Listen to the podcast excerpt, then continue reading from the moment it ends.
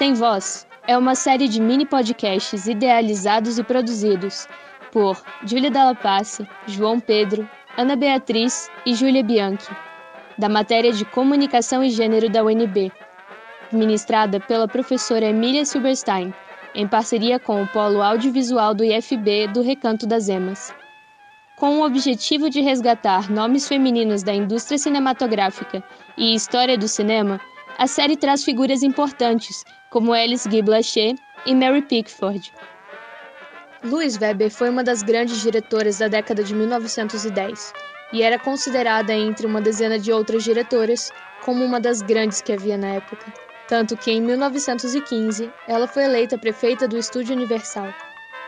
Os filmes dela eram os que mais faturavam de todos os filmes do estúdio, pois ela sabia entender o público e o que ele queria ver um grande exemplo disso é o filme Hipócrates, de 1915, pois nele, Weber astutamente inseria uma mulher nua no contexto do filme, para que mais pessoas fossem ao cinema assistir o filme por curiosidade.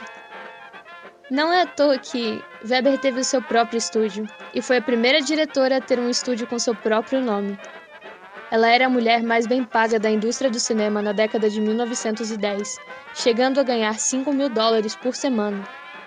E como um belo exemplo de sororidade, Weber também promovia e apoiava o trabalho de outras mulheres do cinema.